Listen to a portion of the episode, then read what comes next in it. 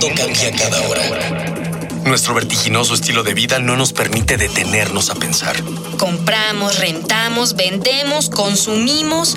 Todo lo que hacemos o dejamos de hacer tiene consecuencias para el mundo. ¿Cómo enfrentar los grandes retos de nuestra época? ¿Cómo reducir nuestro impacto en el ambiente? El Programa Universitario del Medio Ambiente Puma y Radio UNAM presentan Ambiente Puma.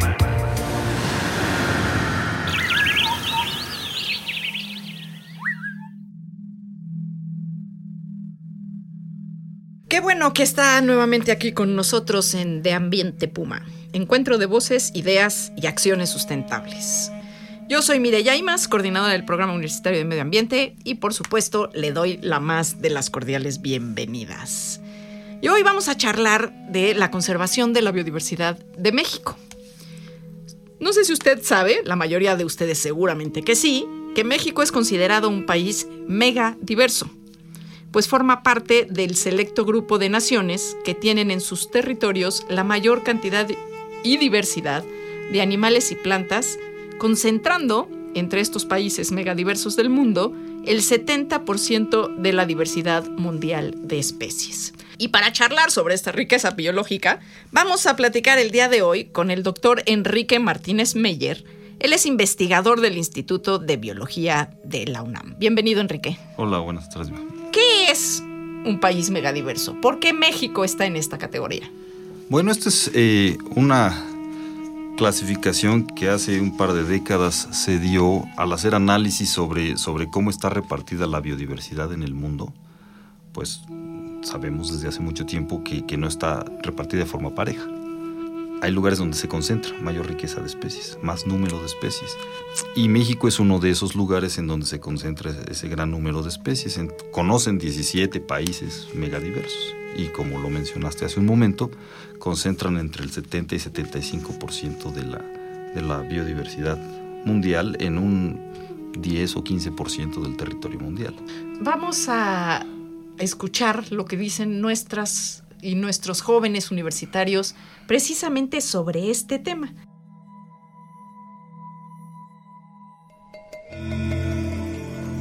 ¿Qué especies animales nativas de México conoces? Ah, pues conozco el coyote mexicano, este y una ave que era que ya se extinguió y que era endémica de México. Especies nativas, este, el chulescuincle, el este que en Xochimilco el ay me olvidó su nombre que parece salamandra sí, sí se me olvida su nombre. El manatí creo el teporingo el puma. Nativas conozco el ajolote conozco el quetzal conozco el teporingo Híjole, bueno, no sé, nativa no es, pero al menos es un símbolo muy especial, la mariposa monarca. ¿Sabes de alguna que esté en peligro de extinción o en riesgo de desaparecer? Pues el coyote, el mexicano, el coyote mexicano, lobo mexicano. Y, una, y la ave esta que es el pájaro carpintero imperial ya se extinguió. Eh, sí, ah, también el lobo mexicano. Es una de las principales que está en peligro de extinción. Pues al parecer todas están como amenazadas en extinción el águila, al parecer.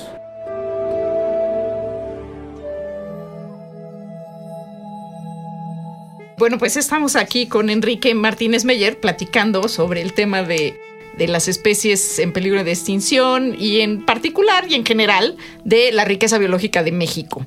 ¿Qué, te brinca de escuchar a las voces de nuestros jóvenes universitarios? Dijeron algunos que había especies nativas mexicanas.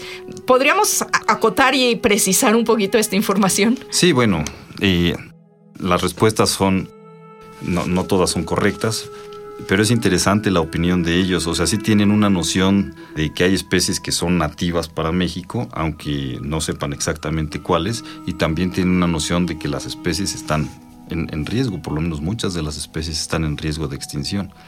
De los comentarios que, que hicieron, pues sí, el teporingo es una de las especies nativas y que está en peligro de extinción. También mencionaron al lobo mexicano. Una, una, de las chicas se confundió entre coyote mexicano, pero supongo se refería al, lobo mexicano, que también eh, no es una especie nativa de México, pero sí es muy emblemática. del eh, país. Para el país, sí. Y también el ajolote. El ajolote, sí. Y el pájaro carpintero, carpintero imperial, imperial. ese sí eh, ya se extinguió. Ese sí ya se extinguió. Híjole, a ver, cuando decimos ya se extinguió, ¿qué estamos diciendo? Bueno, es interesante porque pues conocer la extinción de una especie en vida libre es- no es nada sencillo porque no, no, no es que recorramos todo nuestro territorio para buscar las especies, ¿no? Y- Y levantemos cada piedra o espiemos sí, cada árbol. Y además, bueno, los animales tienden a, a esconderse, ¿no? Entonces también no está tan fácil saber si ya se extinguió o no.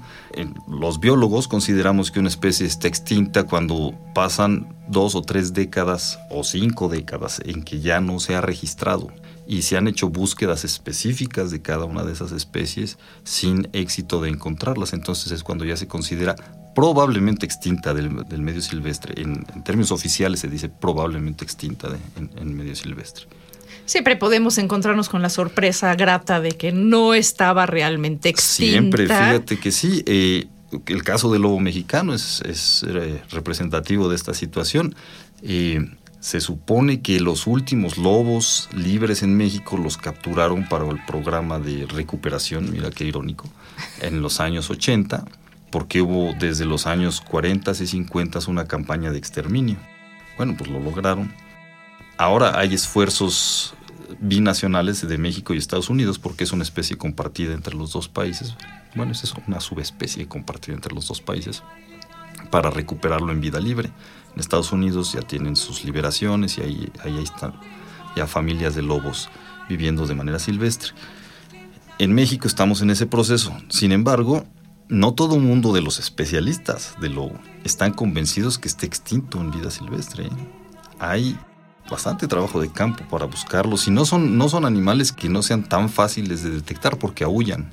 O sea, Claro, verlos sí está puedes difícil. no necesariamente verlos, pero puedes escucharlos. Exactamente, pero como están metidos en la Sierra Madre Occidental, principalmente también había en la Sierra Madre Oriental, pero pues en zonas realmente intrincadas, aisladas, no podemos estar 100% seguros de que ya no esté. Bueno, pero hay una alta probabilidad de que la- al menos las poblaciones sean muy pequeñas. Muy, muy, muy bajitas. sí. Y eso pues tampoco ayuda a la Claro, sobre- eh, sobrevivencia de la especie. Mira, y en términos de función de, de los sistemas naturales, de los ecosistemas, pues eh, sí es una especie que, que ya está extinta, ¿no? O sea, ya no, Ya no, ya está no juega un papel. Sí, Exacto. exactamente. O bueno, no cumpliendo, sino jugando, como tú dices, ese Sí, papel. ¿Cuáles son las categorías de riesgo y cuál es la diferencia entre ellas? Porque hablamos de un montón de títulos y Sí, nombres. Sí, tienes razón. Bueno, hay categorías de protección, digamos, o de riesgo eh, adentro de México, eh, propuestas por las autoridades nacionales, la, la Secretaría del Medio Ambiente, y hay internacionales. Y México pues se, se alinea a todas, ¿no? O sea, dentro de las nacionales están eh, de más eh, preocupación, a menos preocupación está la, la más preocupante es la extinta, probablemente extinta en vida silvestre. Después viene la categoría de, bueno, esa probablemente extinta, pues como su nombre lo dice, es que ya no se han registrado poblaciones en las últimas décadas. Luego viene la categoría de en peligro de extinción, que quiere decir que ya sea que o sus poblaciones son muy, muy pequeñas, o la zona en donde vive se ha, se ha Reducido. reducido muchísimo en las últimas décadas. Luego vienen las especies que están amenazadas y luego al final las que están bajo protección especial y cada una de estas categorías pues es, es un nivel más, o bueno, en este caso menos de, riesgo. Y bueno, como siempre, estamos aquí haciendo comunidad. Queremos que usted nos envíe sus comentarios, sus dudas y sus sugerencias. En el Twitter estamos en arroba pumaambienteunam. En el Face, en Programa Universitario Medio Ambiente. Nuestro correo electrónico es info arroba puma.unam.mx. Recuerde que con su voz, pues aquí en Radio UNAM estamos haciendo comunidad. Y el día de hoy tenemos ejemplares del libro El Parque Ecológico Jaguarundi, así se llama el Parque Ecológico, para las primeras tres personas que nos digan vía Twitter el nombre científico de una especie de mamífero mexicano que se encuentre en riesgo. Digo, por aquí ya le soplamos algunas, pero usted nos tiene que dar el nombre científico, no el nombre común. Y bueno, seguimos aquí con nuestro invitado, el doctor Enrique Martínez Meyer. Enrique, ¿cuáles son las amenazas más importantes a la diversidad en el país ¿Y qué porcentaje de nuestra biodiversidad se encuentra en riesgo? Bueno, mira. Si es que podemos usar estos Sí, sí, sí, sí podemos usar Ah, estos términos. términos. Mira, las amenazas más importantes depende del, del ámbito en el que estemos platicando, porque hay la biodiversidad terrestre, la biodiversidad acuática de, de agua dulce y la biodiversidad marina. En cada uno de estos tres ámbitos, las amenazas son distintas. En tierra, eh, pues históricamente ha sido el, pues la deforestación, ¿no? la pérdida de zonas naturales. México ha perdido casi la mitad de sus áreas naturales por cambio en el, en En el uso de del suelo. Y eso es lo que, lo que más ha afectado a las especies terrestres. Sin embargo, más recientemente, pues hay otras amenazas que, que pueden ser bastante importantes, como la introducción de especies exóticas, que les llaman especies invasoras. Ahora, pues el cambio climático también se, se torna como una amenaza importante. Pero, pues la contaminación, por ejemplo, la contaminación del aire, la contaminación del agua, son factores importantes. Ahora, en el medio acuático de agua dulce, los ríos y los lagos, sin duda es la, la contaminación que hay en tierra, fíjate. Es decir, el Que uso llega de finalmente de que- fertilizantes, pesticidas. Exactamente, el uso de, de agroquímicos es lo que se filtra, digamos, hasta, hasta el agua superficial y el agua subterránea y eso es lo que está causando las mayores pérdidas de la biodiversidad. Y en el ambiente marino es, eh, por un lado, en las zonas costeras, pues las descargas, la contaminación por descargas y la sobreexplotación de especies, ¿no? Eh, el, pues, La pesca, ¿no? Y, y pesca, bueno, y además luego también la pesca que no es selectiva, ¿no? Como el caso de la vaquita marina en el Golfo. Pues como el que nadie está de- pescando de- a la vaquita, pero se la están llevando entre las patas. ¿no? Fíjate, eh, ese es un caso muy emblemático, pero quizá los, los casos más, más dramáticos por el efecto que tienen sobre toda la función del, del ecosistema es, es en los tiburones. Ah, mira. Sí, y como los tiburones son los depredadores tope que se llaman, es decir, son los que desde arriba de la cadena trófica o de la pirámide trófica controlan las poblaciones de los de abajo, quitas esa cabeza y entonces las, se, se altera todo el sistema. Así es. Acabo de leer un artículo muy reciente sobre el impacto de la desaparición de los tiburones en los océanos Sí. y cómo esto está o puede tener incluso efectos en el calentamiento de los mares, precisamente por la disrupción de toda la cadena trófica. Exacto, es que, es que todo está encadenado, es justamente eso. Eh, uno pensaría que la pérdida de una especie, pues, eh, no, no pasa mucho. Bueno, Habrá eh, otra que cumpla la misma función, y a veces más sí, o menos, Pero, pero pero a veces no. a veces no, sí, depende de cuál Así especie. es. Y nosotros pues nunca vamos a saber cuál es la gota que derrame el vaso, como se dice por ahí. Bueno, eh, vamos a cerrar. ¿Cuál, ¿Cuál dirías tú así que es lo más dramático en una oración cuando se pierde una especie? ¿Qué es lo más que más perdemos como, pues como planeta, diría yo? Pero también como humanos. Mira, para mí es, es la pérdida de la historia evolutiva.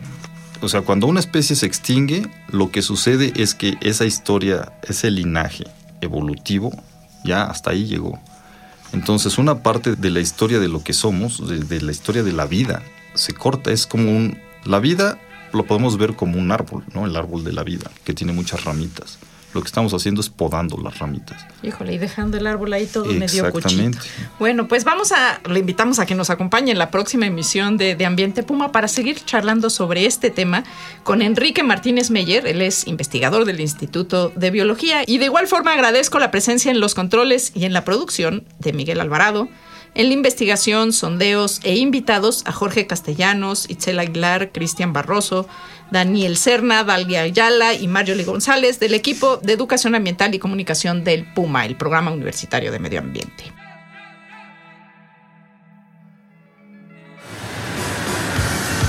Pequeña acción. Un cambio de actitud. Nuevos hábitos. Y nuevas formas de entender y relacionarnos con el mundo. Paso a paso. Aportamos un granito de arena. Para construirnos un futuro. El Programa Universitario del Medio Ambiente Puma y Radio UNAM presentaron Ambiente Puma.